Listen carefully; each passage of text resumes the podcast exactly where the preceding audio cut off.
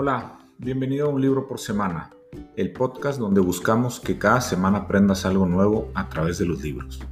Cada miércoles hacemos el resumen de un libro que compartimos con nuestra comunidad. Estamos convencidos que si cada semana aprendemos algo, a lo largo de un año seremos personas totalmente diferentes. Si quieres hacernos alguna recomendación, escríbeme a mauricio.growhub.com mauricio.grouhub.com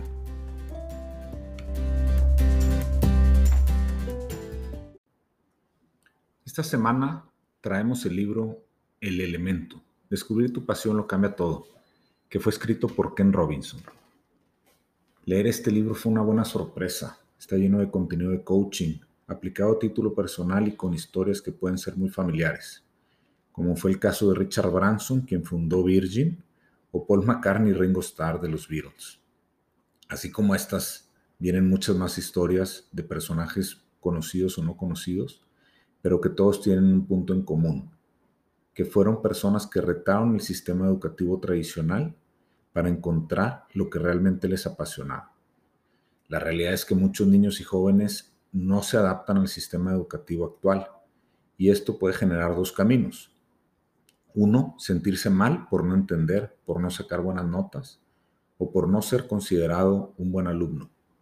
O dos, el que el alumno no le dé tanta importancia y busque potencializar sus habilidades fuera de la escuela. Esta segunda opción fue la que siguieron muchas de estas personas que cuentan sus historias en este libro, donde encontraron en otros lugares sus tribus para conectar con sus pasiones y ser considerados muy exitosos años después.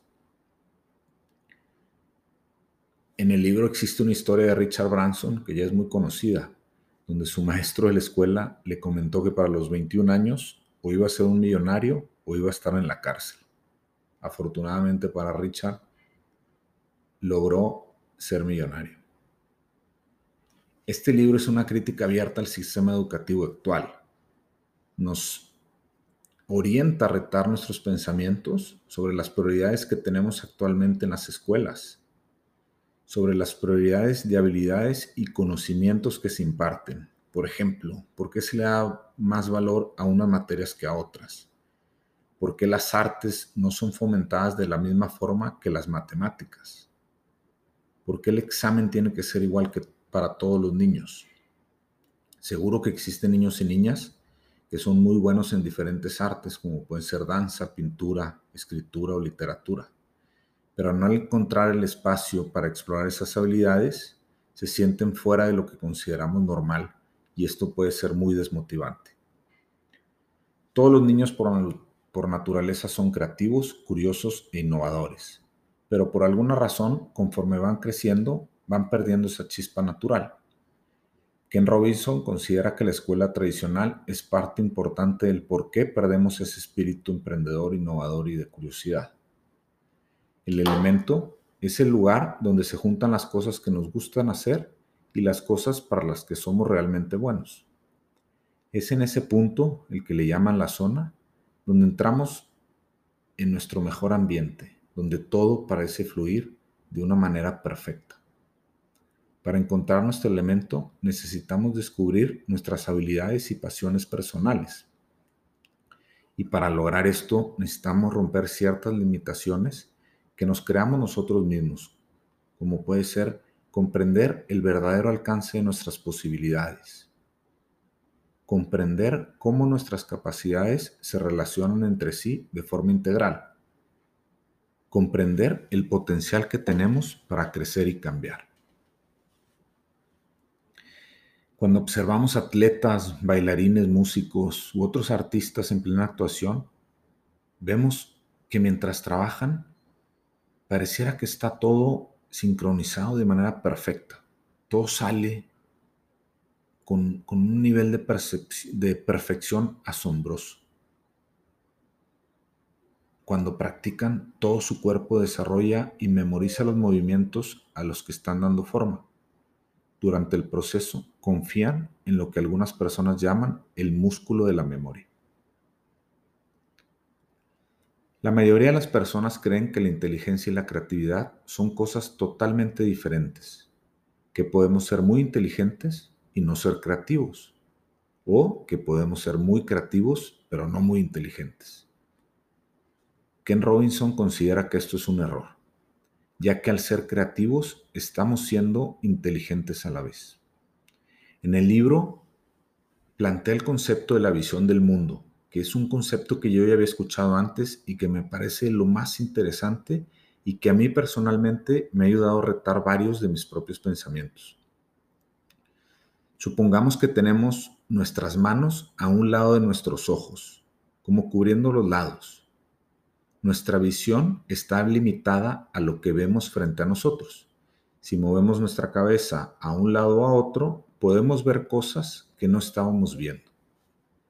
Igualmente, si ampliamos un poco nuestras manos, el campo de visión se amplía, ya que nos permite ver un poco más.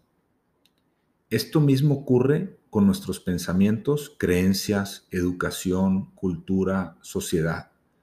Son parte de lo que nos limita o nos permite ver en el mundo. Entre más retemos esos pilares, mayor amplitud tendremos de lo que vemos en el exterior. Es decir, entre más retemos nuestras creencias, nuestros pensamientos, nuestra forma en la que fuimos educados, estamos ampliando esas manos para poder ver más allá de lo que está frente a nosotros. En este libro El elemento también se trata el tema de la visión del mundo y Ken Robinson lo define como lo que interpretamos mediante las ideas y creencias que han dado forma a nuestras culturas y nuestro punto de vista personal. Esto significa que cada persona tiene una visión del mundo totalmente diferente y que no hay una verdad absoluta. Y que lo que yo veo puede ser muy diferente a lo que ve alguien más, incluso cuando estamos enfocados a un mismo lugar. Si analizamos este concepto de la visión del mundo, podemos entender por qué a veces los demás no entienden lo que yo estoy viendo. Y esto es porque lo que yo veo está sucediendo en mi mundo y no en el de los demás. En el libro viene una frase de Hamlet que menciona, no hay nada bueno ni malo a menos que así se piense. Es decir, nosotros somos los que le damos una interpretación a lo que nos ocurre, a lo que escuchamos, a lo que vemos, etc. Por sí solo, ningún hecho tiene una interpretación y no puede ser catalogado. Nosotros somos los que hacemos esa interpretación y los que le ponemos esa etiqueta. Otro de los conceptos que trata el libro es sobre la tribu un concepto que también explora Seth Godin, uno de los famosos autores en temas de marketing, en su libro Tribus. ¿Por qué es importante encontrar tu tribu? Porque son personas que piensan como tú, que hacen las actividades que también te gustan a ti, que comparten pasiones y adicional se crea un espacio de confianza donde tienes total libertad para explorar hallar la tribu, la tribu correcta te puede ayudar a encontrar tu elemento. Si quieres explorar más conceptos, te recomiendo mucho que leas este libro, ya que tiene mucha información valiosa. Muchos de los temas se pueden relacionar al coaching y puede ser una forma de comenzar a retar alguno de nuestros pilares, que a la vez nos ayuden a expandir nuestra propia visión del mundo.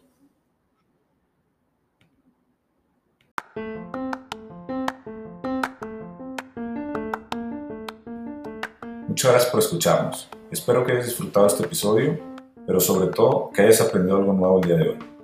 Te esperamos la próxima semana.